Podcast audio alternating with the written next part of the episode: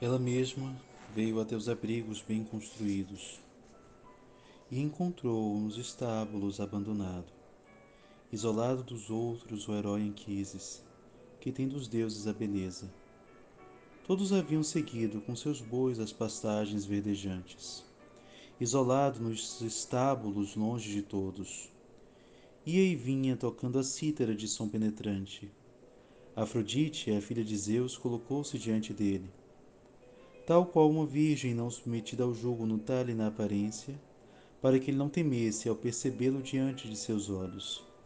Admirado, Anquises observa com atenção sua aparência, seu talhe, suas vestes brilhantes.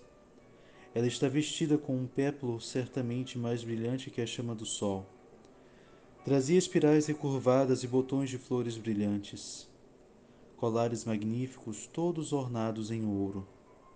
Em torno de seu delicado pescoço, como a lua, seu peito delicado brilhava para a admiração do olhar.